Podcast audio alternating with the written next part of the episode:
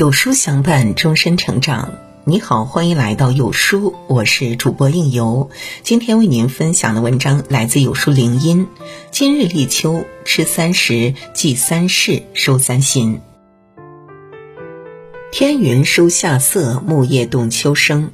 当天空中的云朵从浓厚的积雨云变成纤薄的卷云时，草木的枝叶便会随风摇动。合奏出专属于秋天的交响乐，宣告秋天的到来。《月令七十二候集解》中说：“秋鸠也，物于此而鸠连也。”作为秋季的第一个节气，立秋向来被认为是万物成熟、趋于收获的关键时节。此时的我们最宜根据时节变化调节饮食起居，收敛精神情志，顺时养生。一吃三食。清热消暑，民谚说：“大暑小暑不算数，立秋处暑正当数。”立秋是二十四节气中第十三个节气，此时虽已入秋，但初秋的天气并不冷，反而还会因为短暂的回温而变得格外炎热。这种现象被古人称为“秋老虎”。因此，从古到今，人们在立秋前后都会通过立秋水、咬秋瓜和贴秋膘等习俗来清热消暑，庆祝秋天的到来。以立秋水消暑除百病。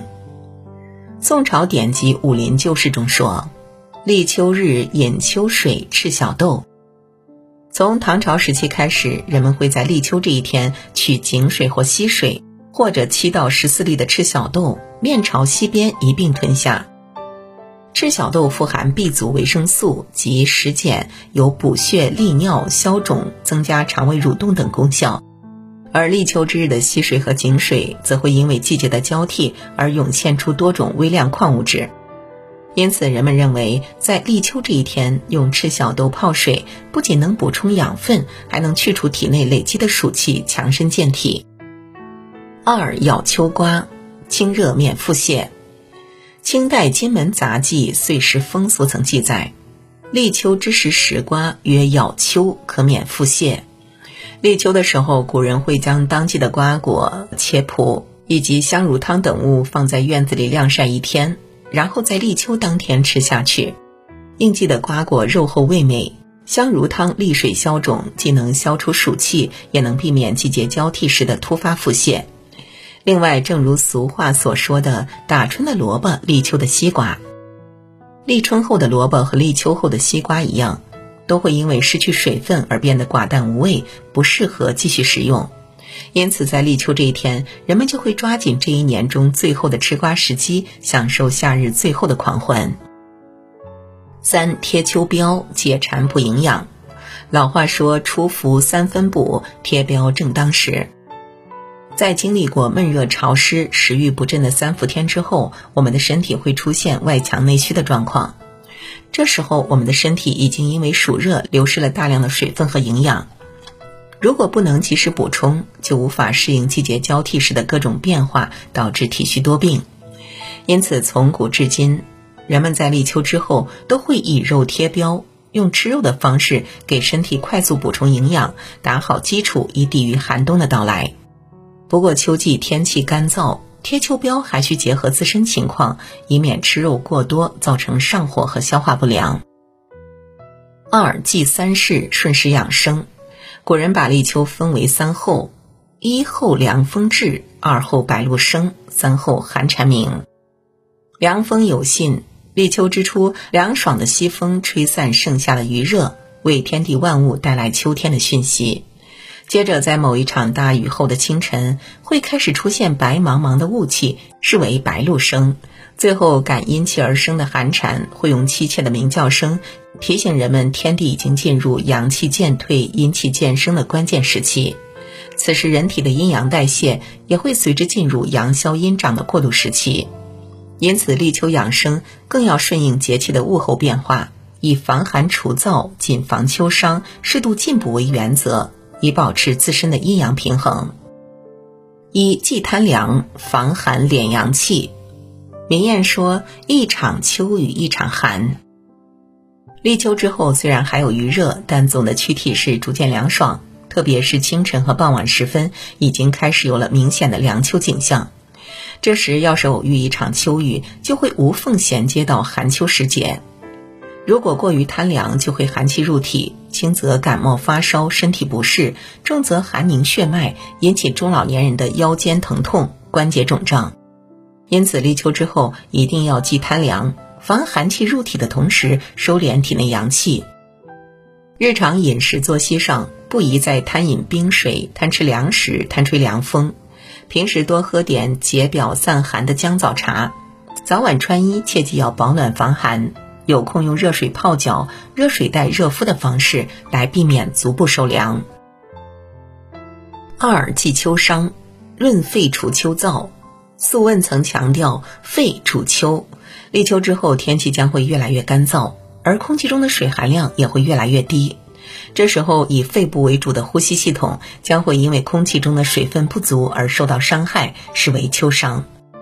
因此立秋养生一定要忌秋。滋润肺部的同时，去除秋燥对身体的干扰。而秋天的梨不仅能生津止渴、滋阴润肺，还能止渴祛痰、缓解秋燥，对肺热咳嗽和喉咙痛等秋伤症状有着绝佳的治疗效果。所以立秋之后，不妨多吃一点当季的梨，生吃蒸煮都可以。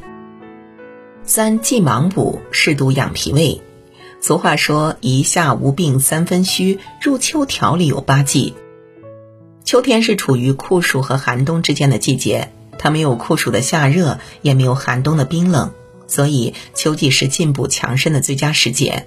但是凡事皆需适度，进补不可乱补，因为经过了高温高湿的酷暑，大部分人的消化功能都被削弱了，脾胃也处于受损状态。这个时候切记不变寒热，无病乱补。注意不要进补过量，饮食过荤，避免出现以药代食等盲目进补的情况。总之啊，进补一定要结合自身实际情况，切记只挑贵的，不挑对的。三收三心，保养心神。管子曰：“秋者阴气始下，故万物收。”就如草木要经历四季轮回一样。人的一生，在经历春生夏长的青壮年时期后，也要迎来需要秋收冬藏的中老年时期。立秋是四季轮回的转折点，而中年则是人生际遇的转折点。因此，在生命中的立秋时节，我们也要学习立秋的智慧，随着天地万物一起收敛起来。一收敛野心，向内充实自我。古人云：“木秀于林，风必摧之。”堆出鱼岸，流必湍之。高处树林的树木必被狂风摧残；堆出岸边的土墩，必将激流冲刷。一个人过于锋芒外露，也会受到众人的非议和妒忌。人到中年，要学会藏起尖锐，收敛野心和锋芒，不夸夸其谈，不在意外界的评价和看法，而是不断向内充实自我，丰富自我。只有这样，我们才能平顺的度过自己的人生转折点，体会到更深邃的生活哲理。二，收起私心，拓宽人生道路。农谚说：“秋收忙，邻里帮。”自古以来，农村普遍都有秋收互助的习俗。每逢秋忙时节，左邻右舍都会互相帮忙，集众人之力一起抢收，确保辛苦种植的粮食都能全部归仓。我们也应该在自己的秋收季节里收起个人私心，与人互助。只有找到自己的同路人，才能把人生之路越走越宽。三收管本心，看淡得失荣辱。农事歌讲：“时到立秋年过半，可能有涝也有旱。”人生一世，草木一秋，谁都逃不过风霜雨雪，避不开祸福得失。如果得时大喜，失时大悲，拿不起放不下，只会随波逐流，最终沦于苦海。所以，人生过半之时，不如学着收管本心，看淡得失荣辱，以得之我幸，失之我命的坦然面对起伏不定的人生，珍惜当下，潜心耕耘，安然等待属于自己的丰收时刻。《黄帝内经》有云：“使之安宁，以缓秋行，收敛神气。”使秋气平，养收之道也。立秋的养生之道在于收敛，所以立秋时节切记要吃三食，调节身体；忌三事，顺势养生；收三心，调养情志。最后呢，愿你我可以同万物一起收心养阴，用好这个由成熟到收敛的过渡关键期，安享属于自己的立秋时光。